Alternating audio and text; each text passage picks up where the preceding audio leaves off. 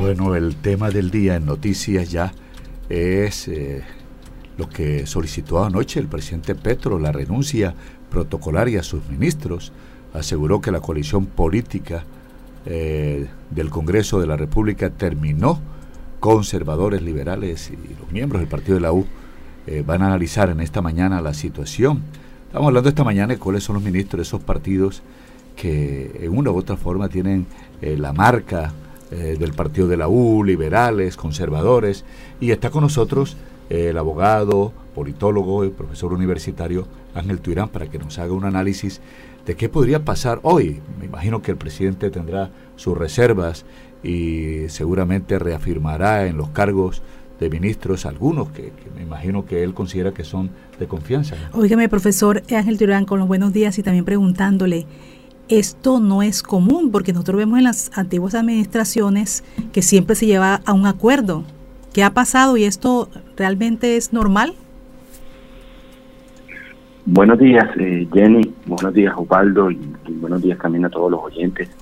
Eh, a ver, digamos que normalidad en el, ejercicio de gobierno, eh, en el sentido de que suele haber cambios ministeriales, ¿no? Suele haber, como se dice, una oxigenación de las personas que, dirigen estas carteras, hombres y mujeres que, asumen como ministros, pero creo que aquí eh, va un poquito más allá.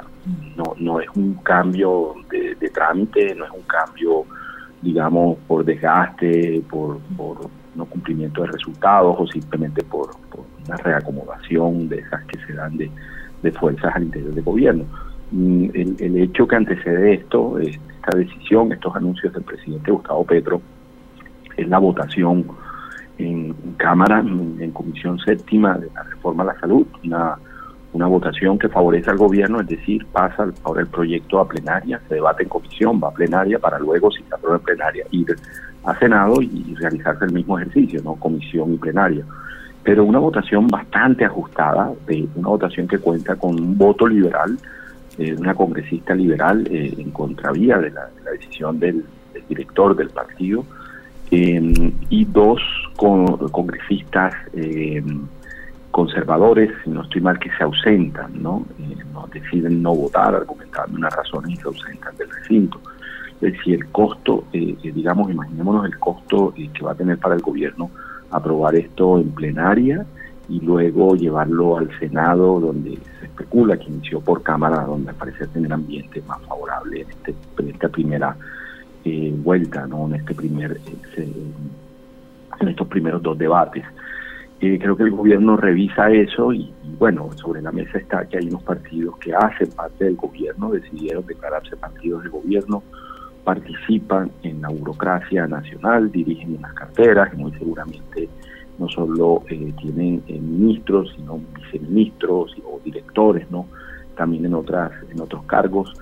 Eh, aquí es donde podría estar, Jenny, si se quiere, la normalidad, ¿no? Se suele pasar en Colombia que estos partidos que son de gobierno, vemos como el, Partido Conservador en contravía de lo que pueden ser sus bases ideológicas, decide apoyar este gobierno, ser partido de gobierno, vemos el Partido Liberal también que en campaña apoyó otro candidato, decide serlo, pero aquí se empiezan a notar las diferencias, no hay las diferencias eh, claras, eh, no, no apoyan esa reforma, el gobierno en este en particular tiene, como se dice, un norte, no ha adoptado las, las recomendaciones como quieren estos dos partidos y el partido de la U también, no se han adoptado las recomendaciones y parece que el gobierno está decidido a avanzar en el sentido que se ha propuesto. El, asunto ahora es esperar las decisiones y definitivamente salen de la burocracia nacional, de los cargos de decisión de estos partidos, o seguirá participando en, cargos menos visibles y cómo se recomponen estas fuerzas de cara a los debates que vienen. Y creo que esto podría pasar si se asume, bien sea una negociación uno a uno con los congresistas o el mismo partido, que en caso quizás del Partido Liberal, decide eh, eh, cambiar esa dirección o eh, no aceptar la decisión del jefe único o del jefe de partido, el expresidente de Gaviria. En todo caso, si queda sobre la mesa esta reflexión de cómo gobernar en Colombia, ¿no? mm, eh, digamos, en el, pasado y hoy muy difícil tener esas mayorías que existían antes, recordar esos congresos que eran, digamos, mayoritariamente liberales o mayoritariamente conservadores. Ahora esto se da por una suerte de alianzas, de acuerdos, pero estas transacciones tienen costos, tienen unos costos eh, con base en estos acuerdos, es decir, representación en el gobierno por parte de las fuerzas políticas que deciden apoyar la agenda legislativa del gobierno y también eh, eh, que sean incluidos como una, suerte de conciliación, las recomendaciones o los aportes que hagan estas bancadas o estos partidos a las políticas de gobierno. Y en todo caso, Jenny, Osvaldo, oyentes, estamos debatiendo la reforma a la salud, pensar que sobre el tapete está la reforma a la justicia, mm. está la reforma laboral, la reforma pensional, eh, se anuncia volver otra vez sobre la reforma política, posiblemente una reforma a la educación. Yo no creo que el gobierno tenga suficiente oxígeno para adelantar todas estas reformas, eh, porque había crisis ministerial cada seis meses y ahorita se toman decisiones y se llegan a nuevos acuerdos y además hay una hoja de ruta fundamental para este y cualquier gobierno que todavía no ha sido aprobada y es el Plan eh, eh, eh, Nacional de Desarrollo, donde estarán las políticas y las inversiones claras de este gobierno. Eso tiene que aprobarse pronto. El plazo se vence en el mes de mayo. De no aprobarse en Congreso, tendrá que, pues, el presidente podrá hacerlo por decreto. Y creo que ahí tendremos también un escenario bastante, bastante complejo. Eh, en todo caso, esperar, como, como, como lo hemos visto antes, que las fuerzas políticas encuentren ¿no? una forma de conciliar sus diferencias y de ojalá llegar a acuerdos eh, eh, o a los acuerdos más convenientes para la, para la sociedad colombiana. Bueno, profesor Ángel Tuirán, hay preocupación, ¿verdad? Obviamente, sobre aspectos importantes. el ministro de Hacienda, que le daba, bueno, a quienes son eh, temerosos de un partido de izquierda, de un gobierno de izquierda como el de Petro, José Antonio Campo le dio cierta tranquilidad, una persona ampliamente conocida, liberal. El caso de la ministra de Agricultura, Cecilia López, liberal. el director de Planeación Nacional, samperista. El ministro Prada, que es santista. Eh, la ministra de Salud, Carolina Corcho, es muy amiga de Petro, pero creo que no es de su movimiento político. El mismo ministro eh, de Transporte, Guillermo Reyes, que fue presidente del directorio conservador. Ante esta situación, estas figuras que de una u otra forma daban confianza a, quienes estaban escépticos en cuanto a ese viraje de Colombia hacia la izquierda, eh, ¿qué mensaje reciben en este momento o cuál, cuál lectura se le podría dar? A ver, yo creo que es muy difícil eh, en unos casos que hay unos ministros que han tenido votos de confianza que sean removidos, ¿no? Este, creo que sí, se le llama, ¿no? Se le da la etiqueta de crisis ministerial. Creía que el ministro Campo, el ministro de Hacienda, el ministro que tendría vocación de permanecer, acabo de anunciar que tiene una licencia en la universidad donde trabaja en Estados Unidos por un año más. dependerá más bien, creo, también del ministro, ¿no? Si quiere seguir en un escenario o un gabinete donde siente que no tiene eh, eh, digamos, con mucho que hacer o capacidad de decisión o no se sienta identificado. Pero creería que el ministro eh, de Hacienda mantiene, porque si bien hay ministros que pueden tener una posición ideológica liberal, como se conoce, unas apuestas económicas, sociales, políticas, las reflexiones liberales no son ministros que vienen del partido de esa transacción con los partidos, ¿no? creería que también es el caso de la ministra de Agricultura, que podría salir, pero más por un desgaste y por algunas diferencias que ha manifestado en público. Eh, los ministros cercanos al, gobierno eh, creo que tienen un voto de confianza, la ministra de Salud, la ministra de Trabajo, pero en estas negociaciones podría, eh, de cara a lo que sigue, quizás ser personas que no no puedan, quizás la ministra de, Salud, personas que puedan seguir llevando esta agenda teniendo en cuenta las resistencias que ya hay a la figura de la ministra. En todo caso, hay ministerios que sí están más comprometidos en esta transacción, pensaría en el Ministerio de Transporte, un ministro que, claramente es producto de esta transacción, por un lado, y que también tiene un desastre, entonces creería que sí es más fuerte eh, la posibilidad ¿no? de que este ministro sea cambiado, y si no estoy mal, eh, medio ambiente también. ¿Y la de Minas? La de Minas creo que se mantiene, Yo creo que hay una apuesta con esta ministra eh, importante, eh, pero bueno, digamos, eso, eso en caso de que sea cambiada, son sectores donde el gobierno ya tiene una apuesta. Si no es esta ministra, será otra ministra o ministro que siga la misma línea del gobierno. Lo vimos ayer con los anuncios de, del presidente de Ecopetrol en contravía del presidente o, diferentes al presidente anterior y, respalda las decisiones de la ministra en cuanto a exploración y explotación, que en última son las decisiones de gobierno. Sí, ahí están, yo creo que hemos visto claramente hacia dónde apunta este gobierno. Ganó las elecciones, por supuesto hay unas fuerzas políticas que pueden hacer de contrapeso en el, en el Congreso, habrá unas cortes que también revisarán sus decisiones, pero hay unas apuestas claras, hay uunas apuestas claras que se intentaron conciliar a través de esta coalición de gobierno que hoy empieza a fracturarse y el gobierno intentará pues eh, eh, reacomodar esto y, sacar eh, sus propuestas adelante o llevar a Colombia a una parálisis, es decir, como, se dice coloquialmente, un trancón legislativo con tanto proyecto y la imposibilidad de sacarlo en los tiempos. insistir en que, en que hay que tener claro que estas apuestas hoy el gobierno no parece no, no, negociarlas, no, no transar. Y, creo yo que va a ser muy, muy difícil en caso de que pase la reforma a la salud, sacar el resto de la agenda legislativa. Y ojalá eh, el gobierno y nosotros los colombianos nos concentremos también en el plan de desarrollo. Insisto en eso porque eh, ahí es donde están las inversiones en estos cuatro años y las políticas públicas. Y estamos en este debate y estas crisis políticas que se solucionan, ¿no? De alguna u otra forma se encuentra salida. Eh, pero se nos olvida estos temas del día a día, del día a día mm. y estas decisiones impactan, van a impactar nuestra vida en los próximos eh, claro que sí, Claro que sí, profesor Ángel Tuirán. Pero bueno, le pregunto en el tema, bueno, el plan, del plan de desarrollo que es tan importante y de eso depende el futuro de nuestro país, generalmente todos los proyectos. En el, este caso, por ejemplo, que es que tenía una duda con respecto a esto, esta este fracturamiento que tiene la coalición hoy. Por ejemplo, la representante María Eugenia Lopera dice que ella, por su conciencia, aprobara la reforma y eso fue uno de los de los votos que permitió que avanzara la reforma.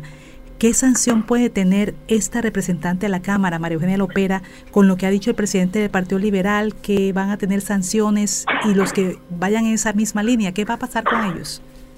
Pues las sanciones están en el marco de lo que se conoce como la ley de bancada.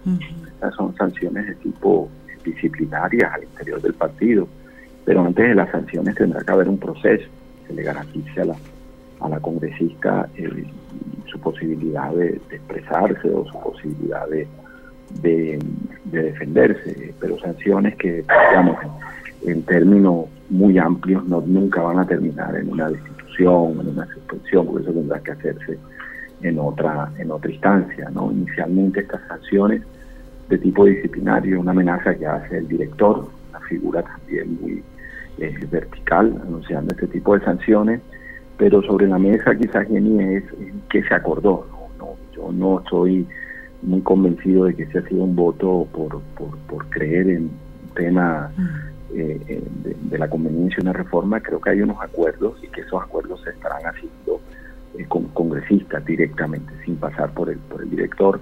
Y es ahí donde estos congresistas, en el marco de las decisiones de partido, podrían desconocer la autoridad del director del partido y quizás, quizás estaremos hablando de, una dirección diferente, o confiada o con un nuevo director, por lo menos en el Partido Liberal.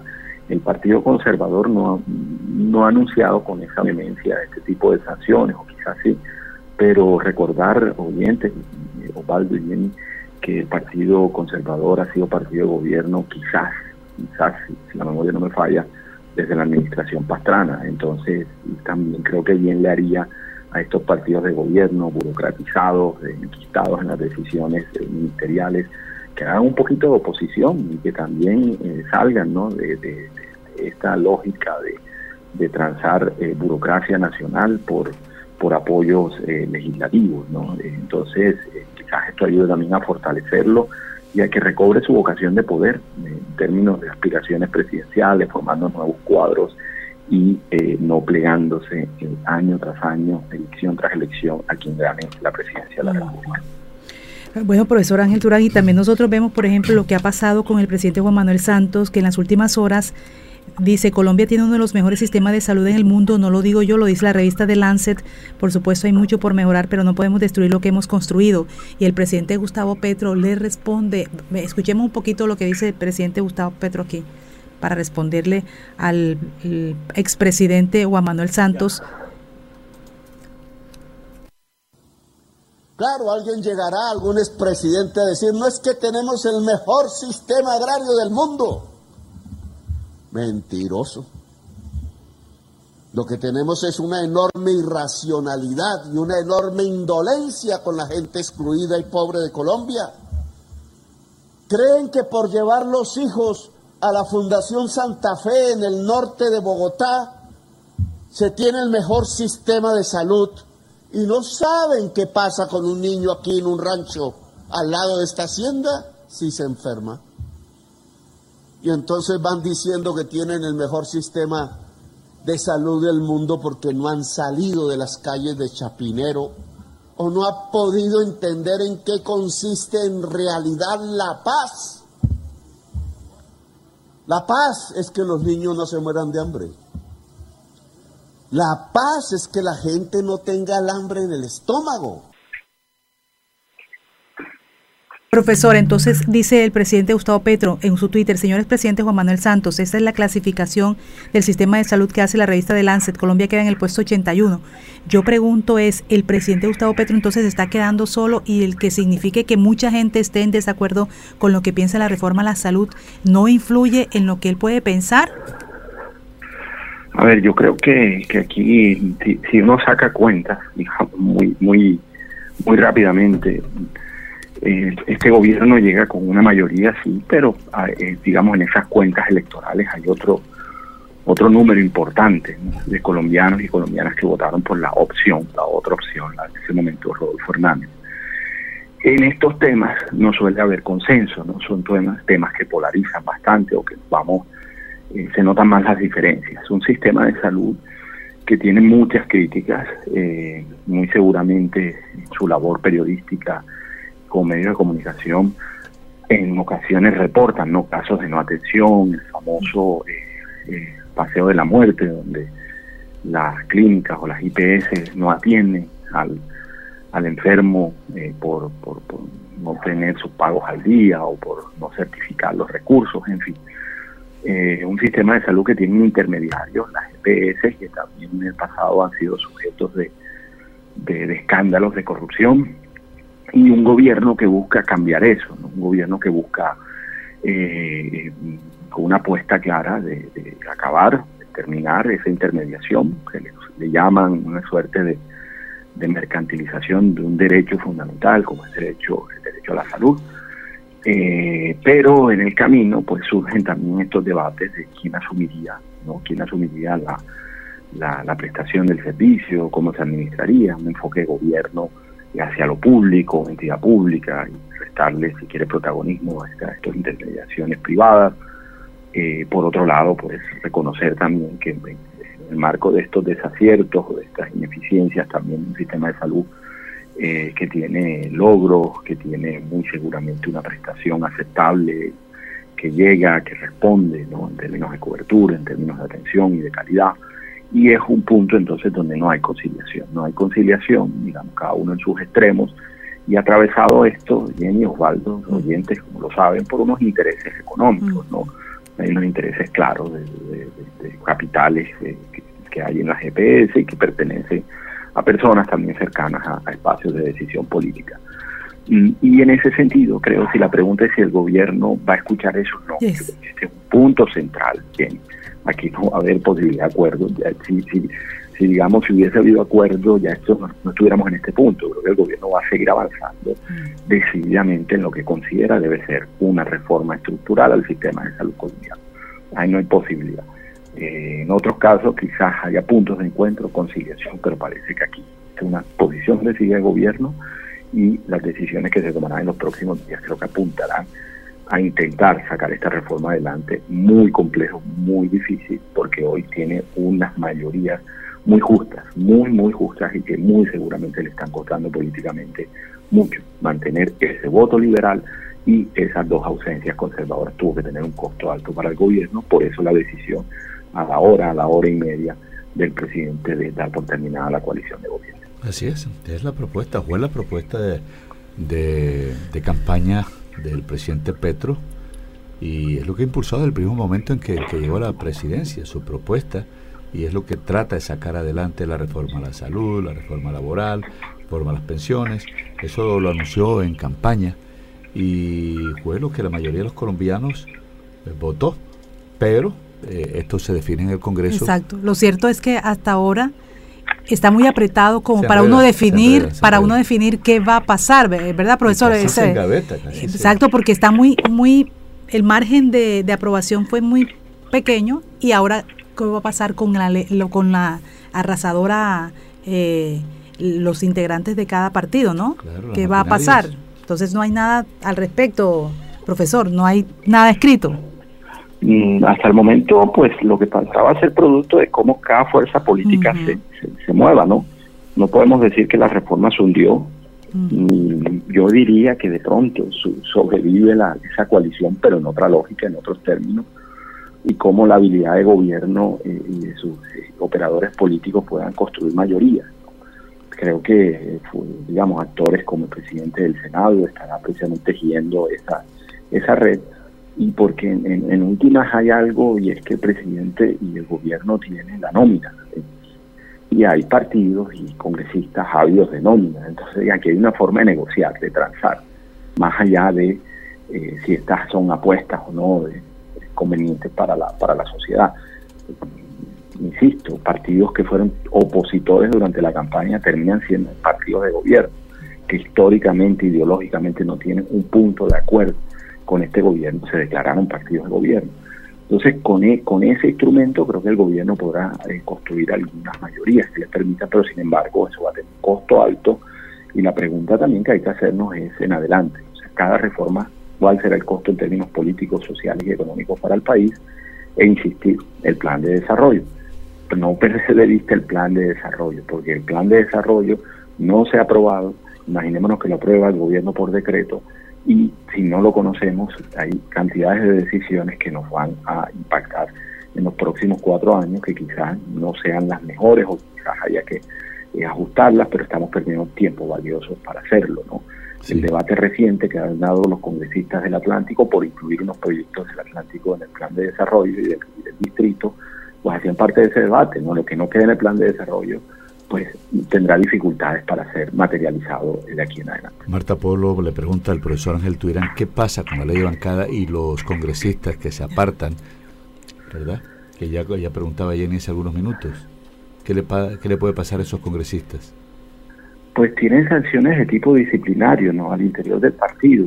Y pensemos que el extremo cuál sería, como, como pensando qué es lo que puede pasar Recordar que en el pasado los partidos decidieron, por ejemplo, expulsar a Armando Benedetti, el partido de la U, y a Roy Barré, ¿sí por eh, no acatar las reglas o las normas del partido. El partido lo expulsa, pero sigue en su labor de Congreso. El, Partido Verde Oxígeno, el Partido de Ingrid Betancourt, en la primera reunión de partido decide expulsar a los congresistas elegidos. ¿sí? Un representante de la Cámara y el senador eh, de la calle pero ahí están, o sea, ahí están eh, ejerciendo como independientes, ellos verán si van a otro partido. Eh, bien lo decía Roy Barrera, ¿no? Frente al señalamiento de que él brinca de un partido a otro. Y él dice que yo no he brincado, me han expulsado de los partidos. Y encuentro otro partido y en las próximas elecciones será la destitución, la suspensión, eso vendrá por otra vía, ¿sí? Por el juez natural que de los congresistas, que es precisamente eh, la Corte Suprema u otro tipo de sanción disciplinaria, pero para esto tendrá que haber una acusación formal y un proceso con todas sus instancias. Pero como extremo, pensemos que lo que podrá hacer el partido es expulsarlo, pero esa expulsión mantiene eh, eh, al congresista o a la congresista en su ejercicio de sus funciones sin partido, ¿no? ya ahí sería sin partido, quizás con mucho más libertad, porque ahí no necesita entonces pasar por esa dirección para tomar decisiones o acatar la dirección, esa vertical de un director omnipresente, eh, sino que tiene libertad para apoyar o no apoyar, como sucede hoy, insisto, con el congresista de la calle, por ejemplo, que el Partido Verde Oxígeno lo expulsó. Ahora, profesora Ángel me están preguntando, por ejemplo, si lo expulsan del partido siendo un, congresista, siendo un senador, por ejemplo, se coloca a otra persona en el cargo de los de votación, si el mismo partido, si el mismo partido. No, no va a pasar, eso no pasa, eso no, eso no es este caso, porque una decisión, una decisión al interior del partido no es una decisión que venga del Consejo de Estado, de la Corte Suprema de Justicia, ¿sí? ahí es donde hay la destitución, la pérdida de investidura, esto no es una pérdida de investidura. Vuelvo al caso, Humberto de la Calle hoy no pertenece al partido Verde Oxígeno por el cual se eligió, él no pertenece a ese partido. Daniel Carvalho también. El partido lo expulsó. Sí, Caraballo también, fueron los dos congresistas. Es un partido con congresistas expulsados, que no, no tienen hoy la representación del partido. Entonces, no, no es decisiones de partido de tipo disciplinaria válida, pero no son decisiones judiciales o disciplinarias. Exacto, como para sacarlos. Ah. o a la destitución, exactamente. Ah, ok. Bueno, profesor sí. usted ha sido muy amplio y muchas gracias por su tiempo, por la orientación que, que nos da y que le da a la audiencia de Noticias ya en esta mañana. Muchas gracias, profesor y politólogo y abogado Ángel Tuirán. Gracias, muy amable. Que estés muy bien. Feliz día para ustedes. Feliz día. Para todos.